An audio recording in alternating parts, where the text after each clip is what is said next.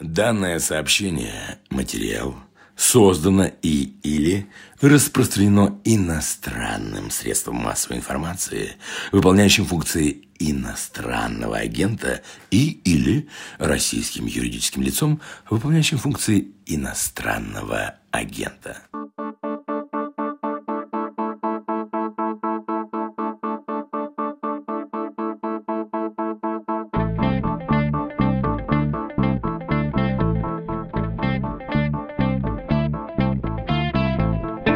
Здравствуйте, вы слушаете ежедневный подкаст о новостях, которые долго остаются важными. Он называется «Что случилось?» и выходит на «Медузе», а также на всех основных платформах для подкастов. У микрофона, как чаще всего это и бывает в этом подкасте, Владислав Горин. Сейчас снова обратимся к палестино-арабо-израильскому конфликту, хотя у нас уже был эпизод где-то неделю назад с востоковедом Ксенией Светловой. Мы там обсуждали проблему Восточного Иерусалима, шире палестинскую проблему, Хамас, Израиль и далее по списку.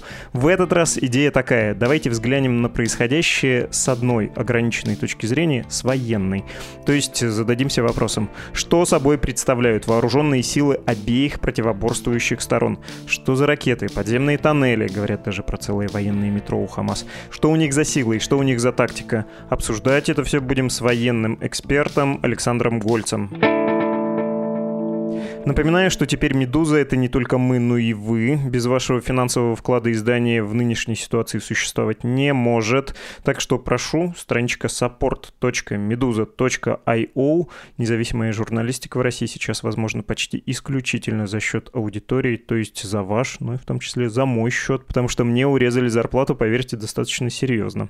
Но не будем о грустном, давайте о еще более грустном. О конфликте на Ближнем Востоке.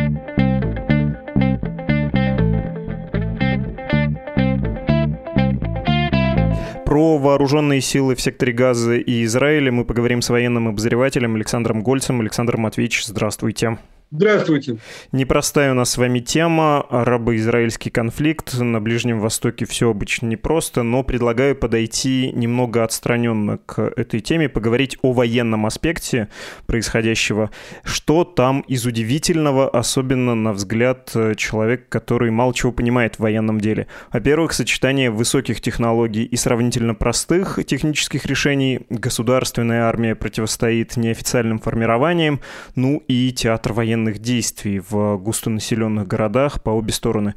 Плюс еще, наверное, удары с э, предупреждением. Да, во всяком случае, Израиль предупреждал в некоторых конкретных случаях, что вот это здание мы разрушим. Как бы вы типологизировали этот конфликт? Это что, позиционная война с элементами партизанской или что? Вы задали очень правильный вопрос эта война не вписывается в те модели, к которым мы привыкли.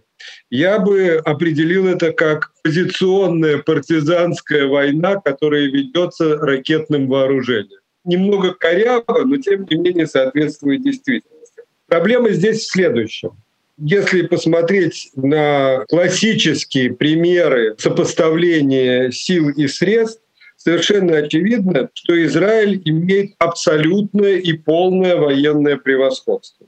Он обладает армией, регулярной армией, которой террористы в секторе Газа не обладают.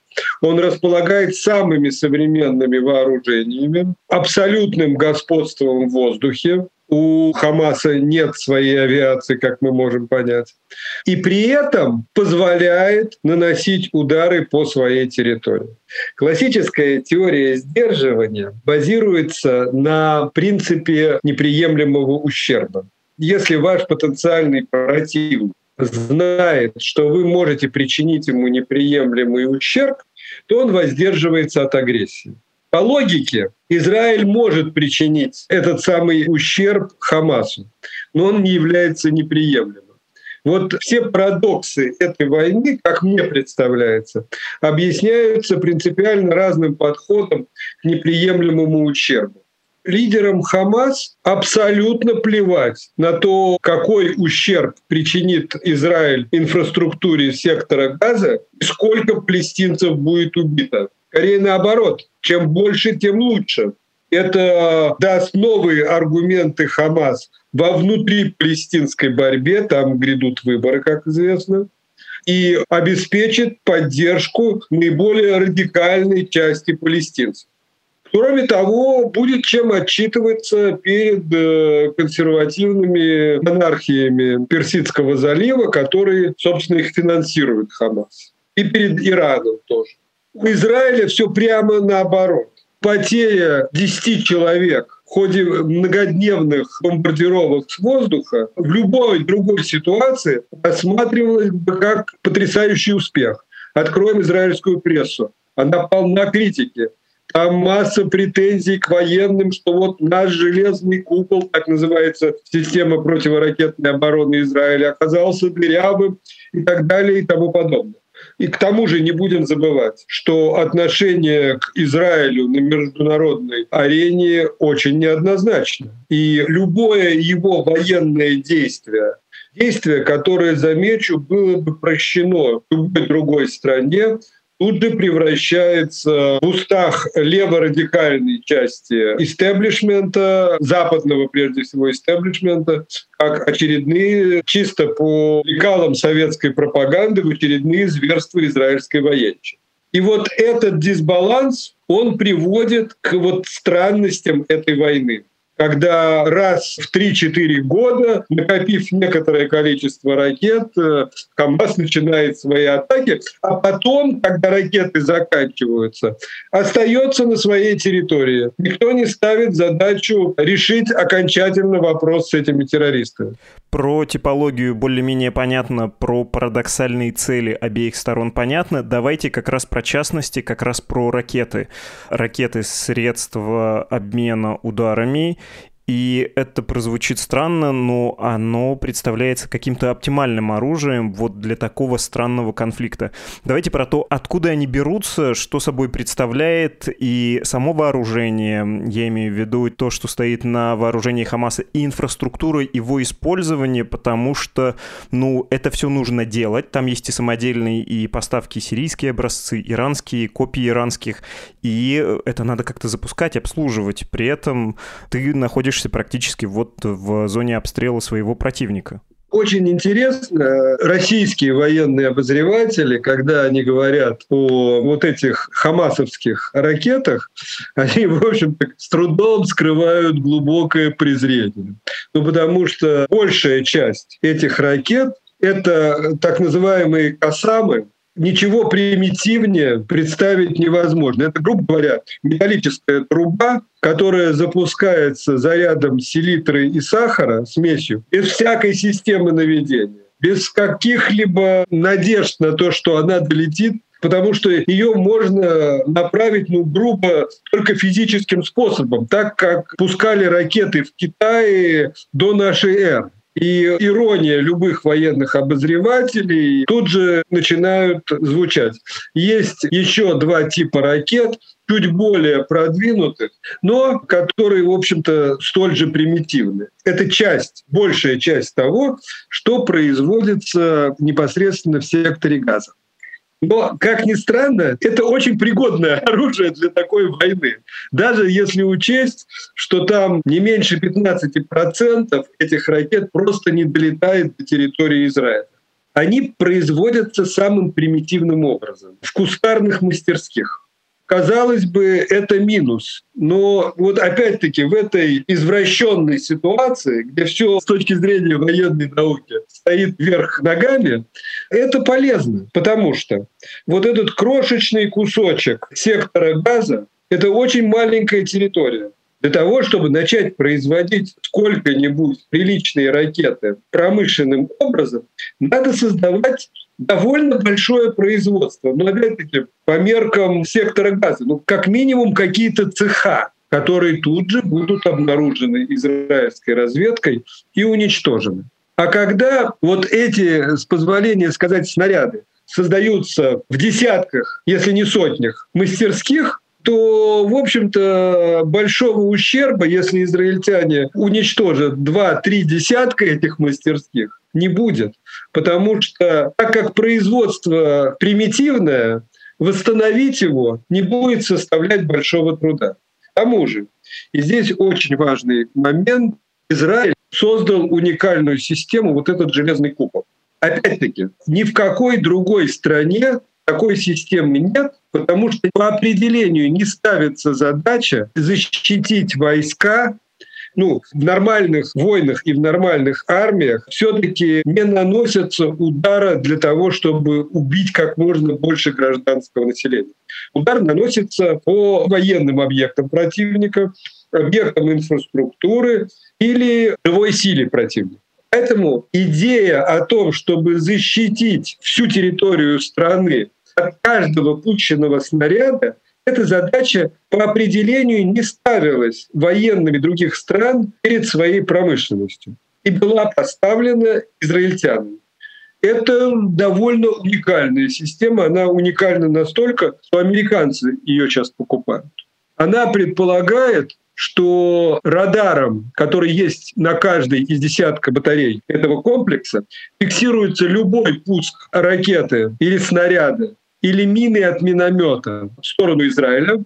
За какие-то доли секунды система определяет, летит ли этот снаряд в сторону населенного пункта и посылает в автоматическом режиме ракету, которая его уничтожает. Парадокс, опять-таки, чтобы вы поняли, заключается в том, что каждая пущенная ракета она стоит по разным оценкам от 20 до 100 тысяч долларов, и она на десяток порядков дороже, чем вот эти самоделки, которые пускает Хамас. Но понятно, что все-таки при всем при том эта система имеет ограничения. А вот гигантское количество самоделок вот этих, которые одновременно пускаются волнами, оно, видимо, распыляет возможности этой системы и дает возможность более совершенным ракетам, о которых я скажу чуть позже, все-таки прорваться на территорию Израиля и нанести хоть какой-то ущерб. Теперь переходим к более совершенным ракетам. Их несколько. Р-160, А-120, А-120, это ракеты, их называют именами убитых командиров боевиков, и цифра означает возможную дальность или объявленную дальность этой ракеты. Они более совершенны. Это клоны сирийских и иранских главным образом ракет, которые в свою очередь являются клонами северокорейских и китайских, которые в свою очередь являются клонами советских систем залпового огня. Это более совершенные ракеты, и они имеют большую дальность, и они изготавливаются на вот каких-то секретных подземных производствах. Эти производства довольно серьезные. В частности, например, известно, что Иран регулярно ведет переподготовку тех рабочих и инженеров, которые работают. Но, судя по количеству этих ракет, все-таки мы имеем дело с очень мелкосерийным производством. Таких ракет крайне мало. И, наконец, есть ракеты, собственно, иранского и сирийского производства «Фаджр 3 и 5» и М-302, которые, несмотря на то, что Египет многократно заверял, что он препятствует любой контрабанде со своей территории оружия, все-таки каким-то образом удается по этим подземным тоннелям, если они существуют, протащить. Это понятно. Есть еще часть инфраструктуры, собственно, подземные тоннели, о которых вы говорите. Есть как в районе границы подземные ходы. Отчасти использовались э, эти технологии, хотя не знаю уж какая, насколько уж это хитрая технология, землю копать, для того, чтобы нападать на блокпосты и проходить линию разграничения в сторону израильских поселений. Но есть еще система тоннелей в секторе газа. Иногда говорят даже метро, хотя там не ездят никакие поезда. Это просто просто забетонированные проходы с электроосвещением, входы замаскированные, часто они находятся у школ, мечетей в жилых кварталах, и чтобы труднее было обнаружить, и чтобы проблематичнее было проводить операции там, разрушать все это. И все это представляется довольно дорогой, сложной, такого вьетнамско-партизанского типа инфраструктурой. В общем, логично. Если у тебя нет господства в воздухе, ты зарываешься в землю. Как эта система функционирует? Э, почему она оказывается такой действенной и как она получилась такой масштабной? Вот вы сказали, там даже цеха есть для мелкосерийного ракетного производства. ну, она функционирует вполне успешно, но надо понимать, что если главная цель государства раз в 3-4 года подготовиться к тому, чтобы атаковать Израиль и потом вынести ответные удары, то все средства, которые получают Газа, Довольно крупные средства поступают от стран Запада, которые искренне полагают, что это будет истрачено на совершенно нищее население. Вот это все тратится на то, чтобы копать эти туннели. Мы помним хорошо, что эта туннельная война широко использовалась исламским государством в Сирии и в Ираке американцы много сил потратили при штурме разных городов, чтобы уничтожать эти туннели. Это эффективно, и если предположить, ведь дело не только в том, чтобы запрятаться, Дело в том, что в случае, если противник полностью контролирует воздушное пространство, вы теряете мобильность. Вы не можете во время боя перебрасывать подразделения. Вот в случае, если Израиль начнет наземную операцию, конечно, благодаря этим туннелям теоретически у боевиков Хамас появится возможность появляться в тылу израильских войск, наносить удары, прятаться, наступать. Но опять-таки все это мы совсем недавно видели при штурме анклавов исламского государства в Ираке и Сирии. Все это уже отработанная тактика. Как, впрочем, отработана и тактика противодействия. В общем-то, как утверждают, с помощью инфракрасных датчиков удается обнаруживать эти тоннели и наносить по ним бомбовые и прочие удары. Вы сказали про наземную операцию. Часто говорят, что ракетные удары, вообще действия вот этой группировки Хамас в секторе Газа направлены на то, чтобы спровоцировать израильскую армию на наземную операцию. Операции эти действительно регулярно случаются, раз в несколько лет. У них обычно такие грозные, мощные названия. Летние дожди, жаркая зима, литой свинец, нерушимая скала, да, кажется, была последняя. Почему в стратегическом смысле эти операции Хамас выгодны, но невыгодны армии Израиля? ровно по тем же обстоятельствам, что я описывал. Для Израиля неприемлем гибель одного солдата. Хамас совершенно спокойно, как любая террористическая организация, жертвует сотнями человеческих жизней. Поэтому, понимаете, описывая дилеммы Вьетнамской войны, один ну, довольно циничный американский генерал сказал, что цивилизованная нация может выиграть партизанскую войну только в одном случае, если она перестанет быть цивилизованной и перейдет к геноциду. Наверное, мы под конец поговорим про Израиль. Последний вопрос про Хамас. Каким образом эта структура, эта иерархия функционирует? Почему она оказывается такой устойчивой, в том числе в весьма экстремальных усилиях многолетнего противостояния современной, развитой, богатой армией? Если брать э, военную часть вопроса, я не берусь говорить о внутрипалестинских делах и сложностях всех взаимоотношений арабо-израильских. С военной точки зрения все вполне очевидно. Но я в скобках замечу, что вот за последние лет 70 ни одна партизанская война не была выиграна. Ровно из-за того обстоятельства, которое я вам сказал. Для того, чтобы выиграть партизанскую войну, цивилизованная нация должна заняться геноцидом, чего позволить себе не может, если хочет оставаться цивилизованной. Вот такое противоречие. И это объясняет эффективность и жизнестойкость Хамас. Хорошо, давайте про Израиль. Пусть это будет последний вопрос в нашем разговоре.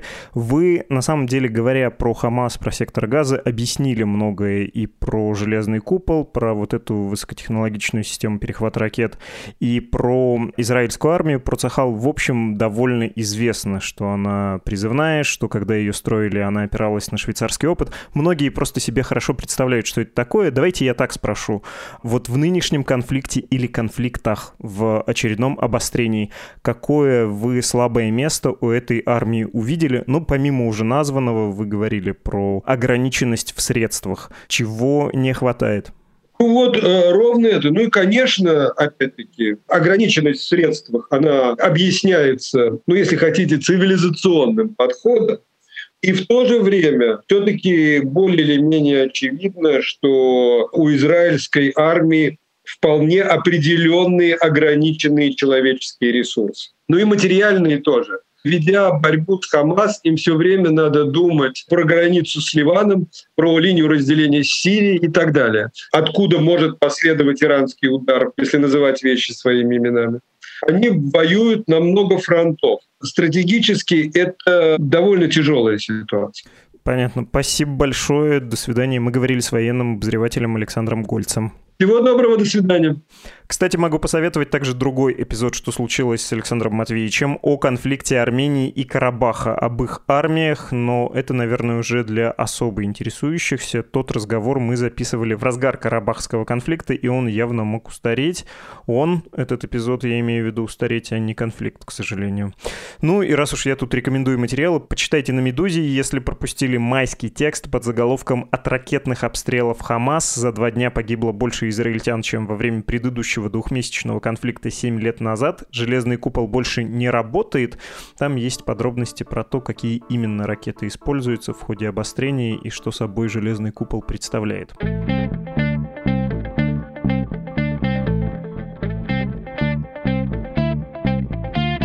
Вы слушали подкаст «Что случилось?» о новостях, которые долго остаются важными. И напоминаю, что «Медуза» была признана иноагентом. С нашей точки зрения, это политика государственной цензуры. Ее цель, как у всякой цензуры, ограничить свободу слова. Если вам не нравится происходящее, если вам нравится самостоятельно выбирать, что читать, без участия компетентных, честных, чтущих долг, дух и букву закона российских чиновников, так вот, если вы сами хотите без чего-либо участия решать, поддержите, пожалуйста, «Медузу» «Медузу» на странице support.meduza.io. Еще обязательно поставьте лайк, оставьте комментарий, подпишитесь, распространите ссылку на этот эпизод «Что случилось?», чтобы подкаст послушало как можно больше людей. Весточки от вас ждем на e-mail подкаст собакамедуза.io и в Telegram «Медуза loves you». До встречи!